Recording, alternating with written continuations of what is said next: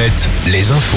Fabienne Lacroix, bonjour. Bonjour Julie, bonjour à tous. Le permis de conduire au menu des députés. Une proposition de loi destinée à faciliter le passage du permis est examinée aujourd'hui à l'Assemblée nationale.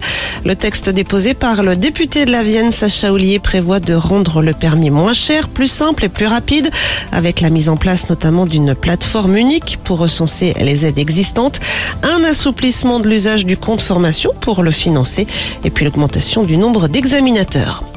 Elisabeth Borne, elle sera reçue ce midi à l'Elysée avec plusieurs membres du gouvernement, mais aussi des cadres de la majorité. L'exécutif veut tenter d'apaiser les tensions en ce qui concerne la réforme des retraites.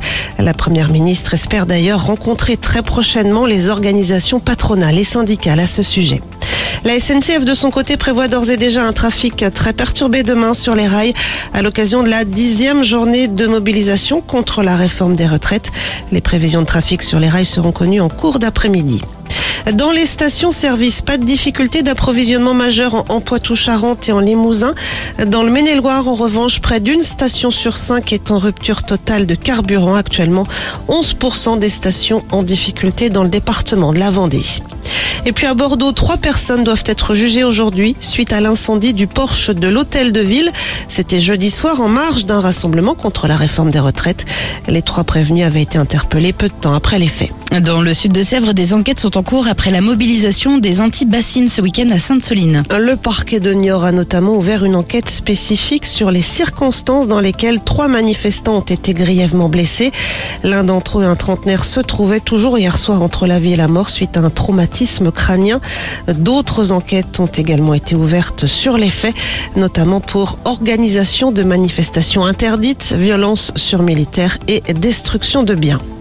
Sur la route, plusieurs accidents répertoriés hier en Haute-Vienne sur la 20, des accidents causés par les fortes pluies qui se sont abattues dans le secteur. Les sports avec du foot ce soir. Irlande-France à partir de 20h45 sur TF1, match comptant pour les qualifications à l'Euro 2024. En basket, victoire de Limoges dans sa salle hier face à Monaco. Les Monégasques qui n'avaient plus, euh, perdu en championnat depuis 10 journées. Et puis, du côté des sorties, Alouette est partenaire de la Foire Expo de Bressuire qui refermera ses portes ce soir à Bocapol.